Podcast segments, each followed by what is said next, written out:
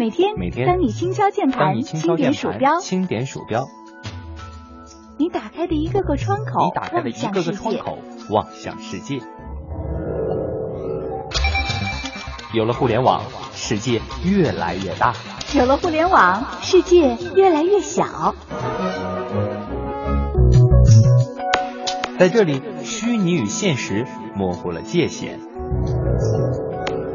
一种生活方式，一种生活态度，N 种生活内容。网络文化看点。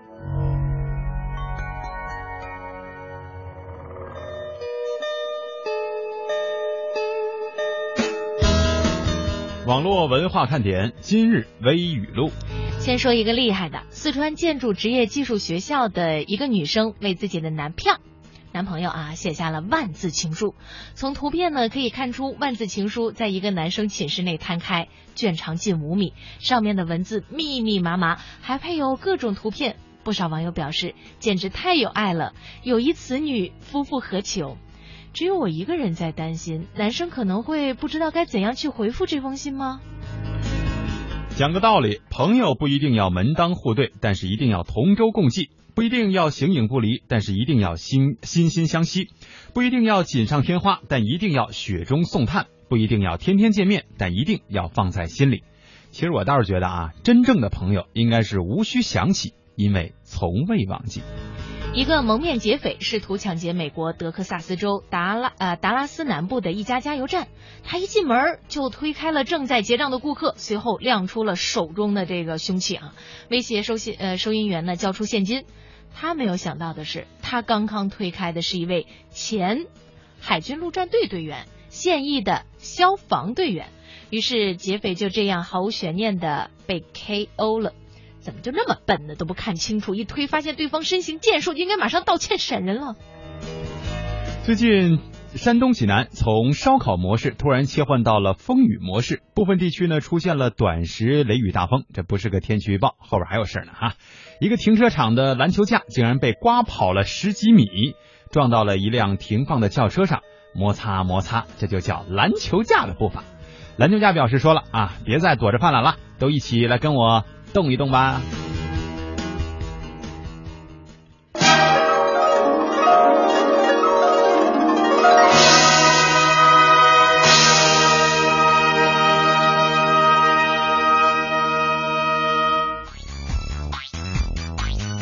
这里是中央人民广播电台华夏之声网络文化看点，大家好，我是蒙蒂。各位好，我是文艳。嗯，今天我们的这个微语录当中啊，提到了一个超长的。情书，啊，在这个微信的封面当中呢，我们也给大家晒出了这个图片。嗯，呃，就这么一个卧，呃，不是卧室，寝室哈、啊，或者说叫大学的宿舍，呃，好像都没有把这幅信完整的展开。这得历经了多长时间呀？我觉得有点像我们在上学的时候，有女生送给男生的那个十字绣，据说呢、啊、也是花了很长的这个时间，然后呢绣出了这个男生的肖像哈。关键是我认为这女生吧，真的是太细心了。她能够在你看在生活的过程当中，甭管是偷拍的哈，还是跟人家就自拍的，还是怎么样，能够记录下这么多的故事，同时呢还有这么多的照片配合着这些故事呈现在这个男生面前。这男生你说不娶还能怎样？就是不娶的对不起费的那么多墨水儿。嗯，但是要说两情相悦，有的时候会出于很多的原因，不一定单方面的谁追谁就一定能成。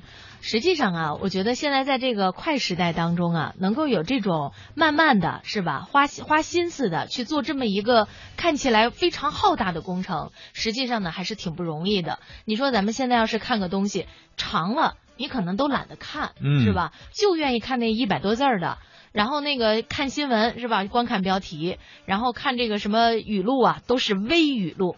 所以呢，能够看这么长的五万来呃万字的这个情书，我觉得不管是写的人是出于一种什么样的心理，咱们这个接受的人啊，都应该好好看看。哎，涛说，对于男孩子来说啊，追到心仪的女生之后呢，之前尽心尽力所做的追求手段之一写情书。估计就会立马结束了吧？现在可能还真是，就你从头开始就没有人写情书了，对吧？嗯、大部分都是发微信啊，发个这个短信，嗯然后顶多是弄个什么，比如说公众平台的那个公众号是吧？让他关注一下呀，在这上面给他发一点什么东西，哦，都是利用这种新媒体的手段了。真正去手写情书的可能真不多啊。嗯另外，他说，反观女孩呢，追到男朋友啊，还写情书，真是佩服她的大胆求爱之余，也是折服她深深的情谊啊。世界罕见的品种啊！我好想对那个妹子说，妹儿啊，你看中国男女人口比例差吗？差这么多啊，早赢在起跑线上了。长路漫漫可以悠着点，后头的男生多了去了，慢慢选个好的呗。嗯，这这这个这个这个，我怎么觉得像给自己拉票呢？有有这感觉哈，但是呢，我觉得怎么说呢？呃，至于呃说说那个男生男女比例确实是有这么大差距。说说这个，我今天这个脑子有点短路哈，呃，就说说这个男孩写情书这个事儿啊，刚才你说，可能现在在这个新媒体的时代当中啊，你们年轻人吧，净搞这些什么公众平台啊，那么发个微信呐、配个图啊，嗯啊，竟来这种的，所以我觉得 你们真是没我们那时候赶上好时候，我们那时候起码还可以收到一封情书作为凭证呢，是吧？你看看你当年都写了什么。对，啊，你这这什么公众平台的，这什么微信的，说删就删了，他但是我们现在说了，我们有云呐，你忘了吗？那原来各种门事件的时候不是说吗？想删也不是自己能删掉的，后台有啊。但但是我依然觉得呀，如果你要是对一个人的这个心意足够啊，真的是你愿意。拿起笔来写上那样的一封信、嗯一封情书的，而不是说所有的都在这个键盘上敲出来，敲出来的那个感觉啊，真的是打折扣。是这个，我们的互动平台当中也有朋友在回复这个话题哈。呃，闹钟你别闹说，哇，谁要是给我写，我立马就嫁给他。另外呢，周先生说，哎，这会不会是他的情书毕业论文呢？还真是跟这个毕业论文，特别是本科的毕业论文啊，这个字数还真的是有一拼。嗯，关键是闹钟，你别闹！你确定，如果你收到了一封这样的情书，但是这个人却是你不喜欢的人，你也能够确定要嫁吗？哎，这就是我一开始说的那个问题，就是两情相悦，但不见得一方单方面追求就一定能成，里面的因素会有很多，对吧？呃，有的人呢会对你死心塌地，但是另外一个人可能就是死活看不上，这东西他就尴尬了啊。哎，人家说这个两个人啊之间的这个对视，就是眼睛一眨不眨的这种嗯对视，好像超过多长时间之后，就特别容易产生情愫。但是现今这个社会特别容易变成你瞅啥，瞅你咋的？是吧？就吵起来了啊！好了，关于这个话题呢，我们就先聊到这儿。说一说我们今天正式的这个互动话题，是跟我们的最后一条微语录啊有关的。呃也感谢我们的编辑科比啊，对于这个微语录的这个挖掘啊。呃，刚才呢，梧桐听雨说篮球架，你说刮跑了十几米，有没有这么夸张？这事儿确实是真的，但是风雨模式最近好像在中国大地上应该是比较普遍的情况，是吧？你看嗯这个北京最近这两天也都是说下就下，说停就停，你根本摸不着他的脾气啊。夏天本来就是说像小孩子的脸一样嘛，这个天气变得特别的快。那两天还看见我们有这个听众朋友在朋友圈里边晒的图，一边出着太阳，一边下着雨呢。嗯，啊，东边日出西边雨，道是无晴却有晴。哎，而且在这个南方地区，最近这一段哈，都是包括江浙地区是迎来了风球，呃不能不能不能叫迎来了哈，嗯对各种风球哈。我去香港出差的时候也赶赶上了，反正是收到了这样的一个预报。风雨模式当中呢，很多人都会觉得特别不方便，然后也会闹出很多尴尬的事情。嗯，那么今天我们就来一起聊一聊，在这个风雨来临的时候，有没有一些狼狈的经历，或者呢是一些很浪漫的特别经历啊？比如说这个雨中邂逅之类，欢迎大家通过两种互动方式来和我们取得互动。啊，一到下午就犯困，你说这可怎么办呢？呀呀呀呀呀呀呀呀呀！好吧，听网络文化看点呢，谈笑中了解网络文化，斗嘴中感受美妙生活。哎，你看这条互动，如果你想在我们的节目中让其他人听到你的恶搞娱乐精神和销魂无敌回复，快快写下你的答案，并艾特腾讯微博有认证的华夏之声中横岗网络文化看点哟。欢迎小伙伴们添加公众微信，我们一起来调侃。华夏之声网络文化看点，看我哦，看我哦。有人说，真的能在节目里听到我的互动吗？当然，关注微信，坐等回复，哈哟。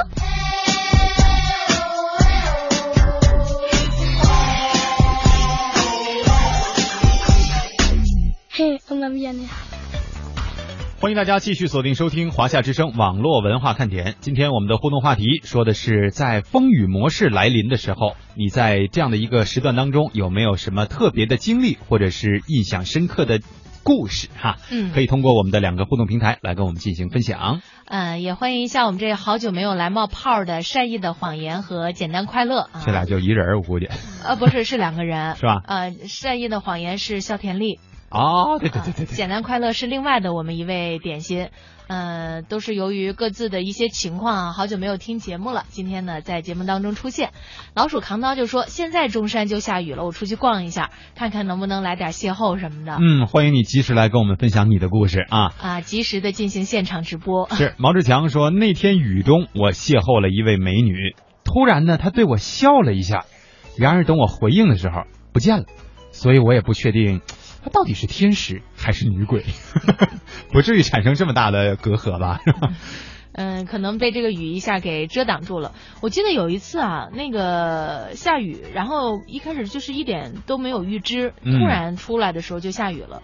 当时呢，我你偏偏确定不是楼上泼的水啊？没有没有是下的很大的雨，因为我当时在外面采访，偏偏我那天穿了一身特那个白颜色的衣服，啊，就真不敢冒雨前行啊。可想而知，这这个被雨淋了之后的效果哈。对啊，所以我就说，在遇到这种情况的时候，就真的挺尴尬的。你要不要就要不就得等，嗯，是？吧？要不有就得有专人给你送伞，哎但哪有那么好的专人呢？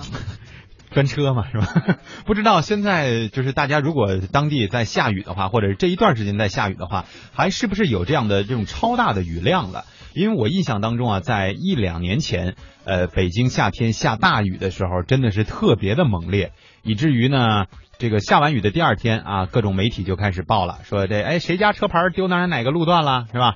请快来认领哈之类的，就是完全形成了各种各样的积水，甚至还出现过生命的事故啊。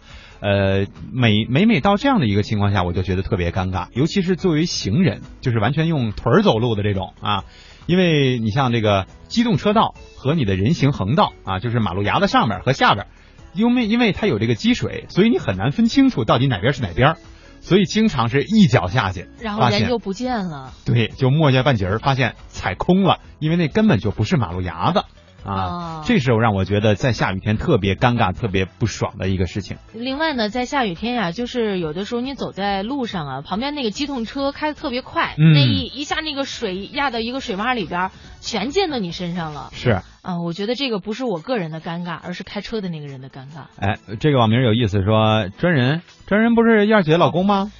燕儿姐的老公也没那么灵啊。他也不能随时跟着你燕儿姐采访啊，是吧？橙子说雨中邂逅倒是没有过，但是呢，我在天桥底下啊，曾经蹲过一下午，那个样儿啊，可二了。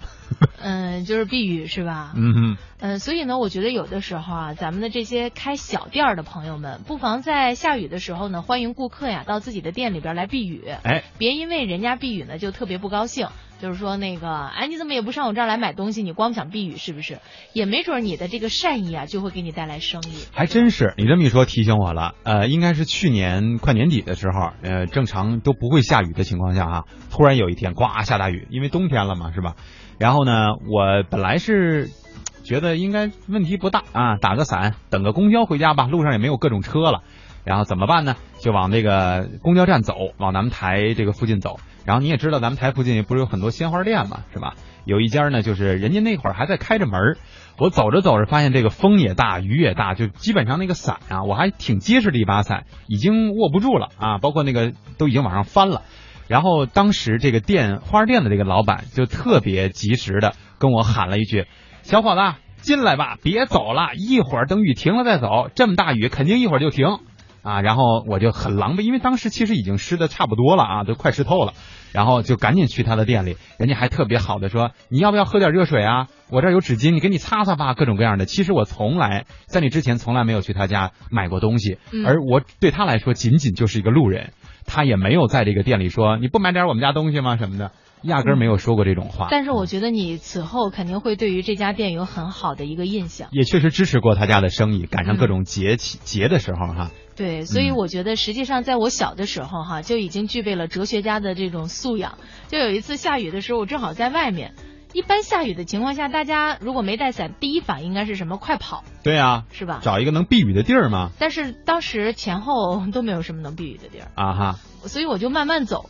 然后旁边呢就会有人问我说：“哎，这个你怎么还不快点走啊？这雨下的这么大。”我当时说：“我说你快跑，你也是这点雨淋着你；你慢走的话，也是这点雨淋着你。结果有不一样吗？” 然后。跑过去的人回头就想，这到底是女神还是女鬼啊？怎么会有这样的思维？强叔啊，说早上短衣短裤，中午你说这龙卷风有点过了吧？台风是吧？啊，他说天气变得长衣长裤啊，晚上我就可以游泳回家了。嗯，记得注意安全啊。嗯，这才是关键啊。对，简单快乐说，有一次出去玩呢，突然下雨，因为没有带伞呀，全身都湿了。等车的时候呢，还捡到了五十块钱。哎呦，这个时候我就。呃，没没交给警察叔叔，我去买伞了。啊啊，他说这这，哎，反正这个事儿也倒是可以理解吧，是吧？大雨天您找谁呀？啊，嗯，呃，另外呢，刚才经典一九五六给我们发的这个回复啊，我觉得是相对来说比较温馨的一条。他说下暴雨的时候啊，记忆最深刻的就是老爸的后背。特别的温暖，背着过去的，嗯，就是走这个积水啊、趟水的时候哈，对，这都是我们小时候肯定每个人都有过的经历，家长谁不护孩子呀？哎，我记得有一次在网上看这个新闻的时候，说咱们国家华南的一个地方也是下了很大的雨，雨水很大哈，在一个校园当中，因为那个积水嘛，同学们都得。踩着那个砖头过去，嗯，然后这里关键是一个什么呀？是一个女生背着一个男生过去的，呃，新世纪女汉子呀。对，所以我们就当时感叹一声，这才是真的爷们儿。嗯，刘鑫的这个回复呢比较伤感啊，他说，呃，风雨雷电，唯一让我难忘的呢是奶奶的离去，因为那天晚上就是风雨交加。从那以后呢，我特别喜欢淋雨，因为淋雨没有人可以看见我流泪啊。嗯，可能在街上走的时候，特别是下雨的时候，每一个人的这个心情的确都是不太一样。所以呢，我觉得如果我们要是开车在路上，注意一下，别把水溅到别人的这个身上。如果要是说能够把你的伞给别人撑一撑的话，那实际上呢也是非常好的一段经历，是吧？对，也许两个人从此以后就会成为朋友了。呃，今天呢，我们说的是这个话题啊，都是希望大家呢能够慢一点。比方说，在这个下雨的时候。呃，我们可以让自己有那么一个缓解的心情，即便是我现在不能赶到什么地方，我需要避雨，嗯，啊，也能在这个时候享受一下生命的美好。所以呢，有的时候这种慢呀，就体现在我们生活的各个方面了。哎，今天我们的每日新词也跟慢有关啊，名字叫慢就业。但是这个相对来说，我个人理解不是什么特别好的现象啊。慢就业呢，是说一些大学毕业生毕业了之后呢，不打算马上就业，也不打算继续深造，而是选择暂时的游学、支教，在家陪父母，或者是创业考察，慢慢的考虑人生的现象。呃，据统计呢，中国越来越多的九零后年轻人是告别了传统的毕业就工作这样一个理念，都成为了慢就业族。你觉得这样不是特别好吗？我觉得很多人其实对于这个概念的理解是不好的。为什么？就是很多人觉得说，哎，你看现在都提倡啊，又创业是吧？也我要增强自己对于这个世界的认知，所以他把这个当成一个借口，然后去就是说，一是不就业，二是说不找一个对于自己来说有意义的事情。他仅仅是说当成一个借口，然后自己消极怠工而已。所以我觉得“慢就业”这个词本身这个词汇是好现象，但是放到现代这个社会，很多人的做法上来说，其实是有点亵渎了啊。呃，实际上呢，我倒是觉得反映了我们社会观念的一种变化，就是不管用的好还是用的不好，都反映出了这种变化的过程。就是在过去啊，我觉得我们的父母都特别着急，比方说我们毕业之后一定要马上签约单位，因为这样不会影响你的工龄。哎。呃，这个词儿我不知道现在咱们有多少朋友还熟悉，叫工龄，因为你的工龄跟你的收入是挂钩的，嗯，也跟你以后的这个升迁呀是有密切关系的。比方说你工龄十年以上才允许你去竞争一个什么职位，是吧？嗯。但是现在呢，好像是说大家毕业之后也不太在意说我的户口是不是可以留在我想要的这个城市，因为这个应届毕业生跟非应届毕业生对于户口的这个。要求还是不太一样的。嗯呃，另外呢，大家也不是说我的这个工龄就一定得衔接上啊，这个无缝连接。所以在这个时候呢，大家可能就会有更多种选择。比方说，我利用我的知识去支教；比方说，我去增加一些我的见闻，我去游学；再比方说呢，我去呃进行创业等等这样的一些事情，也会让我们的生活，特别是在年轻的时候，变得更加的丰富多彩。我是你们的网络文化看点，你们是我的小点心，伴着你们，你们也伴着我。不觉得你讨厌，你的一切都喜欢，有你的每天都新鲜。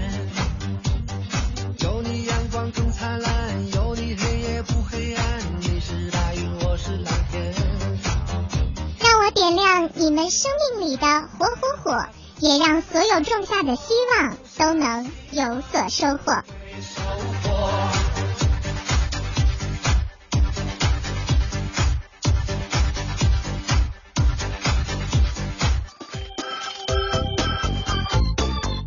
这里是中央人民广播电台华夏之声网络文化看点。大家好，我是蒙蒂，我是文燕。今天我们聊的互动话题是在风雨模式来临的时候啊，你有没有什么尴尬的经历，或者是一些浪漫的故事可以和我们分享呢？浪漫的故事马上就来了。毛志强说，想当年老婆还是雨中漫步的时候追到的，特别喜欢雨中的感觉。而且呢，我那天呀是故意不带雨伞出去的，然后就。看着看着自己心仪的姑娘出去了是吗？就故意没有带雨伞，赶赶紧追出去了。我觉得你应特别应该感恩你的老婆，她是属于那种能够耐下心来去陪你走哈、或者说也喜欢雨中的这种氛围的这种人。要是赶上现在有很多姑娘啊，你怎么不带伞？再见，是吧？呃，或者是说，也许是邂逅啊，此前并不认识，然后呢，呃，过去打了一个招呼，嗨嗨，那个说好巧哈，嗯没有想到你这里也下雨啊。呃，曼曼啊，说我就出来冒个泡啊，讲讲有趣的事情。小时候呢，最喜欢下雨天，特别是有风球刮来下大雨啊，鱼塘满水，鱼都跑到街上去了，我在家门口也能抓鱼戏水。嗯，这种经历我们还真是没有过。是吧？嗯所以呢，我觉得生命不够完整哈，应该有机会呢到这个农村地区去来体验一下。但是现在呢，我觉得能有那么好的环境的地方可能越来越少了。嗯也呼吁咱们能够好好的保护这个乡土农村，保护我们记忆当中的田园牧歌。是，呃，小瓶盖说，前天早上来上班的时候，哗，一场暴雨，伞都来不及打，一身就湿透了。到公司一身狼狈，天天我有带伞，但是还是抵挡不住暴雨啊。是这暴雨要说的话，伞基本上就没什么用了。因为我正常见到，如果下大暴雨还非要上街的话，很多人就真的是穿上雨衣了，嗯，要不然真没办法。而且是雨鞋，或者是拿那个什么塑料袋啊包住自己的这个鞋，是吧？嗯就是全身一定要遮挡起来。嗯，如果要是伞的话呢，它那个风向一变的话，基本上那个除了脑袋顶上那块是干的以外，其他地儿都是湿的。对，而且更狼狈啊。橙子说，今年五月份的时候呢，几个同学来深圳玩，早上出门那个时候是阳光明媚，中午同学到了，雨也来了。你同学是萧敬腾啊，那真是倾盆大雨啊，打伞都不管用。最后我是全身湿透了，只好把鞋脱了，光着脚卷着裤腿儿到商场买了双拖鞋。啊，那是那边最大的商场之一啊，那人多的呀。我只好装若无其事，自己觉得还是挺能淡定的。呃，我想起来，就是我们五月份去做活动的时候，深圳也有下雨嘛，嗯对吧？然后那个 LDJ 去接我们，说那个整个裤子也全都湿了，嘿然后现场好像先买了条裤先买了条 短裤啊，这个再一次表示一下我们的这个谢意。燕跟我的名字一样，说尴尬的事儿，雨天呢过后开着摩托车出去，在半路有一辆泥头车从旁边过，刚好旁边有一有一点水，被那个水弄得脸上了，身上全是，又在半路，哎呀，真的是非常的尴尬呀，嗯是吧？本来呢想去约会去哈，穿的特别干净，特别帅，特别漂亮，也应该是特别漂亮啊，结果呢。是吧？这一下给弄，你说是回去换衣服呀，还是不会去换衣服呀？哎，这就是我们我们刚才说的这个素质的问题啊。爱笑的女孩运气不会差啊，你幸好你改名了，要不然我都不知道怎么读啊，是吧？这个 他说还记得小哦，原来是那个蒙蒂是我男神是吧？记忆力不要太好。他说啊，还记得小的时候呢，大概也就是六七岁，我在回家的路上突然就下起了大雨，没带伞，淋着雨回来，路上碰到了一群鹅，我心里那个害怕，因为这个鹅会啄人哈、所以我就跑，那鹅呢就撵我啊，就追我。后来呢，我扑通一下摔了个跟头，那个鹅呢就在我背上使劲的啄我脑袋，幸好有人看见，把我抱到了一个避雨的地方，然后我就沉沉的睡着了。迷迷糊糊的听到他们说我发高烧了，现在想想 真的挺有意思的。哎，没有想到这个看起来不急不躁的鹅哈、居然还有这么有攻击性的时候。嗯，这个陈子健说：“两位下午好，昨天晚上去深圳北站啊接个客户，一点多回来休息，今天早上七点起来了，现在困。下雨天嘛，他觉得毛毛雨可以不撑伞，淋一下雨，雨中一个人走走可以静一下，呃，确实是有那么点意境哈。他说没带伞呢，大下大雨也可以照样逛一下，就只不过感觉就变成了没心没肺嘛，是吧？这种情况我见的还真不多啊，能够说下大雨在雨中还漫步的，除了我以外，也就子健了吧。呃，当年的你，当年的你 啊，现在的你我估计也不会了吧？因为爱，小时候在家晒稻谷，看到天快黑了，赶紧收起来，但是还是赶不过来，把这个稻谷啊全都给淋湿了。嗯，经典一九五六啊，他说的这个画面好美啊。他说去我的老家啊，青山绿水，鸟语花香，门前有一条大河，河水清澈见底，早上的空气让人神清气爽。大雨过后呢，还能看见青山烟雾缭绕，胜似仙境。这里就是诗仙太白，故里江油。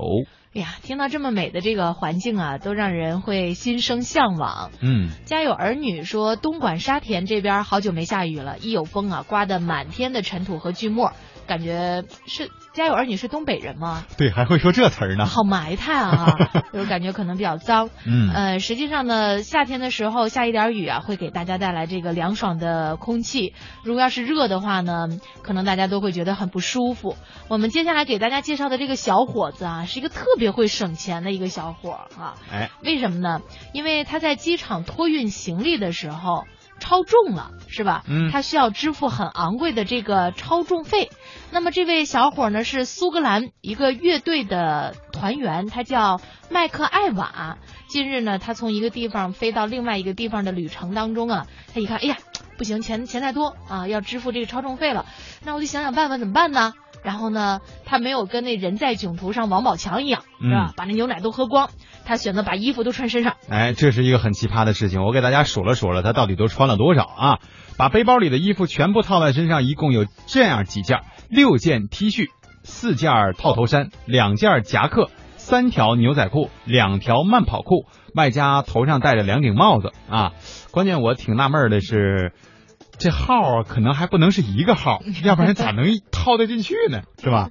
但你带那么多号干嘛呢？啊，他说穿这么厚呢，几乎难以走进机舱，连坐起来都花了几分钟啊，就已经是热的大汗淋漓了呀。哎，由于流汗过多，几乎虚脱，乘务员呢就搀扶麦克艾瓦躺在一排无人座位上，脱下衣物。他也不记得自己怎么到达目的地的，只知道一到机场就被抬上了一旁等候的救护车，送到医院急救。大家猜猜看，就是他费了这么大的劲儿省下的那个行李超重费是多少钱呀？嗯，四十五英镑啊，折合人民币大概是在四百块钱左右吧，或者四百多一点哈、对啊，关键是你进了这个医院掏的那点钱，是不是也得赶上这数了？对，一进去一急诊就已经不止这数了。所以说，有的时候啊，我们得想清楚了，这样的行为真的得不偿失啊。就是你在出行的时候啊，如果希望自己的行李不超重，提前做好一些这个规划，是吧？嗯哪些东西不一定都得带上？有人出门恨不得自己还带一个锅。啊，说我到了那儿以后吃不惯当地的东西，我就自己吃啊，自己做饭吃。对结果到了那儿以后，发现根本就用不着。嗯，所以呢，我觉得还是放心一些，把这个心放宽一点啊。幸好没有人说我在那边那床我睡不舒服，我得背个床哎，但是有那个讲究一点的人啊，人家出门的时候是要带上床单儿、啊。对，被罩、嗯，枕巾，恨不得带个枕头啊，那个杯子，这个对对，都得是我们家自己的这个气味儿，这种感觉才可以、啊。，对，就是所有的东西，把人酒店的那个都得给换了啊，都都得换成自个不。是酒店也挺省心的，反正您不用我也不用清了，是吧？嗯，这倒也行。关键是出门真的需要带那么多东西吗？啊，当然有人说了，就我就是毛病多，怎么着吧？啊，我就得带。但是如果要是能够像想象当中的一些人物当这个我们简简单单的，之前我们提过机器猫是吧？嗯，呃，翻开自己的这个口袋，我们就可以变出所有的东西。当然，我们中国也有这样的人物，呃，孙悟空嘛，是吧？拔根毛，什么事儿都有人给你办了。呃，或者是说我一直很很喜欢他那个耳朵眼儿啊，你看他那个金箍噜棒是吧？对，用的时候呢，他就把它拿出来；没用的时候呢，掏掏耳朵，对，他就把它放到耳朵眼儿里边。但是这件事儿呢，我们千万提醒一下小朋友们，不要试图去模仿啊，因为这个是属于专业技术。是啊，这个知道接下来我们要说什么了哈，《西游记之大圣归来》。哎，这部电影呢，最近还真的是挺火的。虽然它的这个排档啊有点尴尬，夹在了这个《小时代四》和《栀子花开》啊两部青春什么励志各种长啊各各种的这个偶像剧当中啊，但是呢，呃，它的这个业绩或者说票房还真的不错，因为它只拿到了百分之十的排片率，却占了百分之三十的票房。这也是刷新了五十年来国产动画电影的最高纪录。另外啊，很多人都觉得一动画片还是一国产的，能有多好看呀？业内至少它的评分达到了八点八分，满分十分啊，这个分应该说真的不低了，已经超过了很多呃欧美的这些商业大片。呃，上一次这个级别的分数呢，还是打在了一九六四年的彩色动画《大闹天宫》上。是我最近的朋友圈啊，基本上都被这个《大圣归来》给刷屏了。嗯，所以呢，在今天的节目当中，咱们也来看一看它到底为什么那么受欢迎呢？这两天没有一点点防备，齐天大圣又火了。没错，我用的是一个“又”字。一九六四年，这只猴子在上海美术电影制片厂的动画片中大闹天宫。一九八六年，他又被六小龄童在电视剧《西游记》中完美演绎。最近的一次是一九九四年《大话西游》周星驰版本，那个有血有泪的至尊宝，就像他的口头禅一样，容俺老孙去去就回。这一次，这只猴子借着一部国产动画电影上演《大圣归来》。然而，他归来的首日，七月十号，因为受到《小时代四》和《栀子花开》这两部青春剧的挤压，仅仅分到百分之九的院线空间。之后的周末，情况并未好转，排片率一直在百分之十左右徘徊。随后，一个让中国院线意想不到的事情发生了：仅仅用这十分之一的院线空间，大圣在两部吸金商业片夹击之中，仍然分得了百分之三十的票房总量，三天轻松过亿。另一个没想到就是大圣的好口碑，八点八分的业内评分，把这部电影推上了国产电影近五十年来的最高点，仅次于一九六四年的大闹天宫。大圣，我们快去救傻丫头吧！大圣，这我我管不了，我管不了，管不了，管不了。大圣，白龙马、条朝西，什么妖魔鬼怪，什么美女画皮。大圣归来的导演田晓鹏，第一部作品正是九九年动画片版的《西游记》。不过与美猴王不同，这次归来的大圣是一只身材瘦长、毛发凌乱、碌碌无为的中年大叔。田晓鹏说：“其实这才是他心中的孙悟空，并不好看，但是一个桀骜不驯、很有侠气的英雄。”我们小时候看《大闹天宫》，金猴降妖，那个悟空很酷，他是一个男人。当时在创作这个片子的时候，悟空其实很大程度就是想抓住这根筋。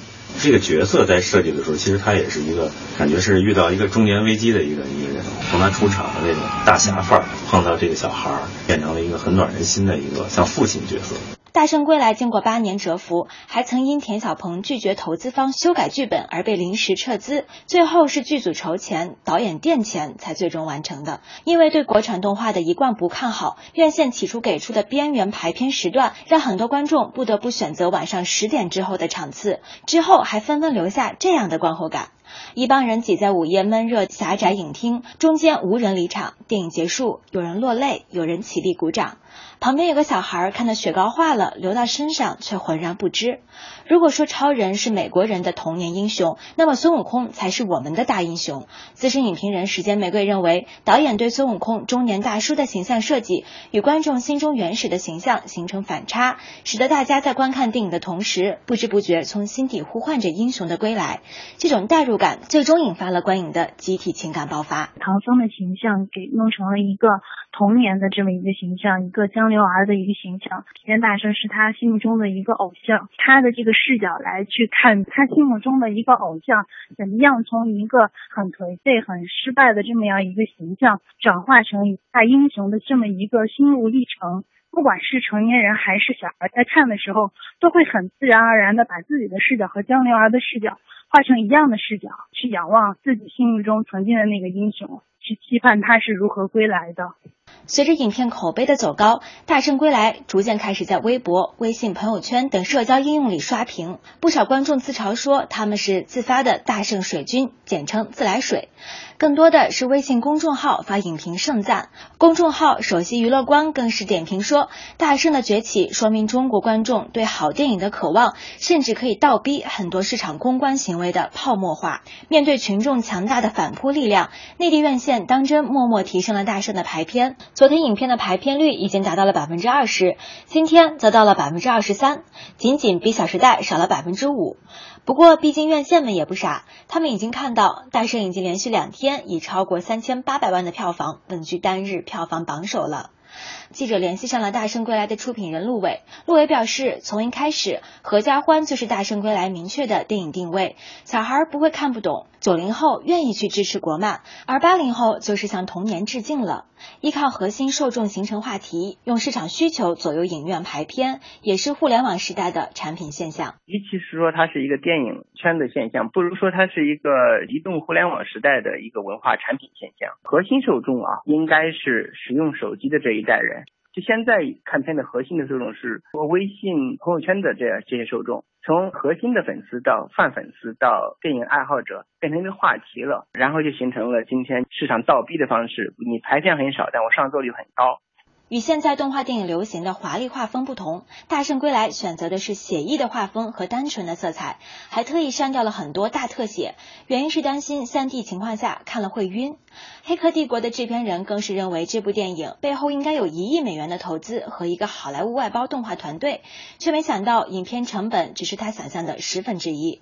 陆伟也表示，一直以来内地动画电影票房毒药的处境，更多的不应怪罪于中国的动画技术，而是电影营销的不得。中国动画电影技术其实特别好，它和好莱坞的差距其实比实拍电影要小得多。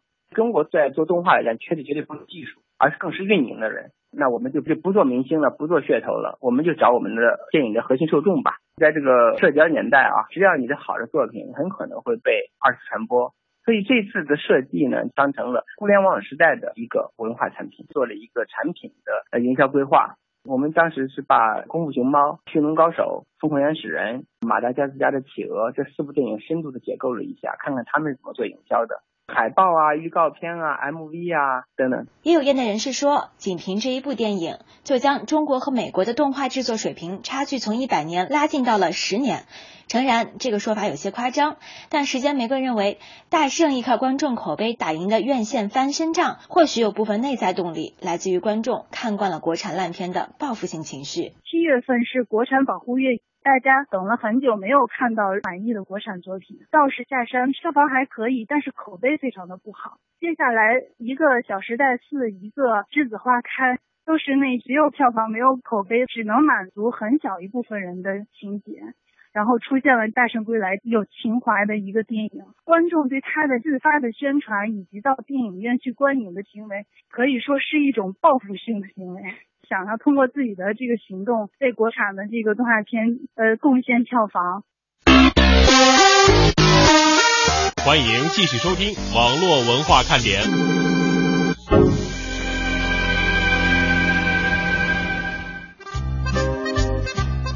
刚才我们啊记者哈给大家带来的是有关于《大圣归来》这部电影的一个各方面的询问啊，有专家吧，影评人呢会说这个确实是勾起了大家的回忆，当然从市场方面也有一定的解读。周小旺说《大圣归来》他是亲身经历者啊，他说的确值得一看。本来呢，我也没打算去，好几个朋友都推荐我去看了，的确很惊艳，超级不错呀。嗯，听到大家都说不错，我觉得我也要去看一下了，因为《西游记》这本书，嗯，我看了大概有两三遍。那个央视版的，就是老版的那个《西游记》啊，嗯，我大概看了有个五六遍啊，就是那个也是这个田导演当年拍的这一部嘛，对吧？呃，所以呢，这回大家的这个评价都这么好，我觉得一定要去支持一下。另外呢，到了夏天了，是吧？每次都是悟空回来。呃，这个和大家见面的时候，不管是电视上啊，还是电影，都会有这个形象再一次出现。对，所以呢，我们也听过这样的一种说法，说这个《西游记》这本书是吧，是应该是被改编最多的作品了。嗯，没错，不光是咱们中国在改，包括美国、日本都曾经推出过。呃，类似题材或者是以它为蓝本的这样的一种影视剧，虽然确实他们制作的这个出入啊和我们的原著会比较大，但是呢，也看得出来，全世界人民可能对于这样的一个英雄人物也都是印象非常深刻的啊。小的时候呢，我实际上探讨过悟空的各种本领啊，包括他的这个定身术是吧？嗯再包括他的这个筋斗云等等这样的一些，都特别的羡慕。您练过？渴望能练一下啊，所以呢，有这样的一个问题答的就特别好，说如果你蹦极的时候，突然发现那绳子断了，嗯那时候你最想说的三个字儿是什么？筋斗云是吧？对，远方的他可以来救你啊！好，继续来看我们的互动平台当中大家的回复，最后一点时间都留给大家了。玲玲说，深圳这两天呢都有阵雨，这都没关系啊。看到工资条，那心里下的是绵绵不断的细雨啊，凄凄惨惨戚戚啊，是吧？暗之语意说，小的时候在农村下雨呢，一般是不打伞的，用化肥袋子呀折个角，顶头上像这个蓑衣一样，然后出来踩水玩儿。夏天下完雨之后呢，还可以找这个爬蚱啊，这个音叫是这么读，嗯就是那个小的蝉。说大的呢是可以炸着吃的，一般树下会有一个小孔，把土扒开的话就能够抓到一只，呃，就是北方说的那个知了猴。啊，对对对对对，嗯啊，您，但是我想问一下，您确定您说那个蓑衣不是绑匪的样子吗？掏俩窟窿露俩眼睛就，这难道不很搞笑吗？啊，小布丁说，我出门自带的啊，东西也挺多的，牙膏、牙刷、拖鞋、筷子、水杯啊，其他的倒是可以用宾馆的。我觉得最重要的一点你没带毛巾呢。啊，这个我觉得，因为你像呃拖鞋、牙刷、牙膏，在很多酒店宾馆都是一次性的，对吧？那个还 OK 啊、水杯你可以不用，是吧？你可以买矿泉水嘛。筷子这倒也好办，关键就是毛可以巾用两根手指吧。搓，是吧？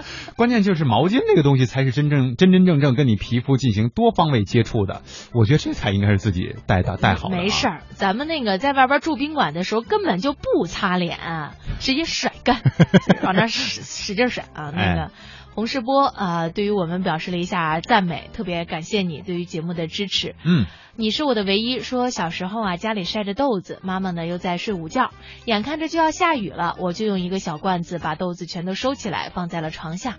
妈妈醒了之后找了一个下午，傍晚我醒了，在妈妈跟前儿从这个床底下拿出了豆子。哎呀，想想也是挺有趣的啊，就是实际上是好意，但是自己也给忘了，嗯、是吧？嗯，帮着妈妈来藏一下哈。强叔说我在上小学的时候，呃七八岁啊，天下着也下着雨，也是小学小孩学雷锋的时候啊，那个阶段，有一个六年级的大哥哥背我回家，我就反正鞋啊衣服的什么的也没有进水，也没有湿透。那你有没有后来就是去找那个大哥哥，你跟他说你就学一天雷锋啊？估计就不是学雷锋了。这个这人怎么这么难伺候啊？这这个网名有意思，说《西游记》啊，小时候自个儿看，长大了呢陪儿子看，老了之后啊陪孙子看，还是非常经典的一部作品啊。嗯啊，他还说了啊，前面关于这个互动话题的，他说下有次下班啊，下水道的井盖没了，旁边商户呢拿一个椅子放在上面啊，提醒大家路人一定要注意，瞬间觉得有点感动，也提醒一下，呼吁大家一下，别浪漫了啊，多还是注意安全比较重要。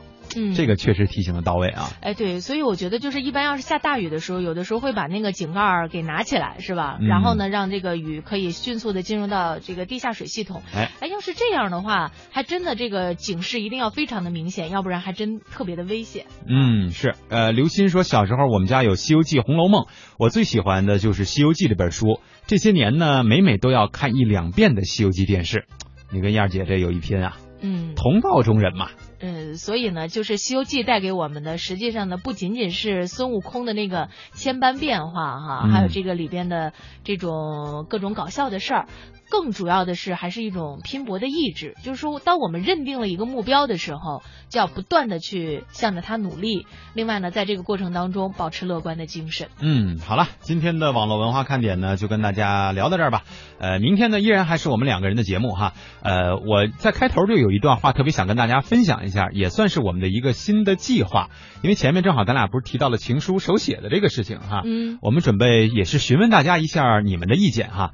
前一阵子呢，不是某位大明星啊，在这个微博上发这个手写微博体，然后呢火了是吧？还有这个字库啊，说千金买一字，一千块钱买他一个字儿，让他来写这个字库。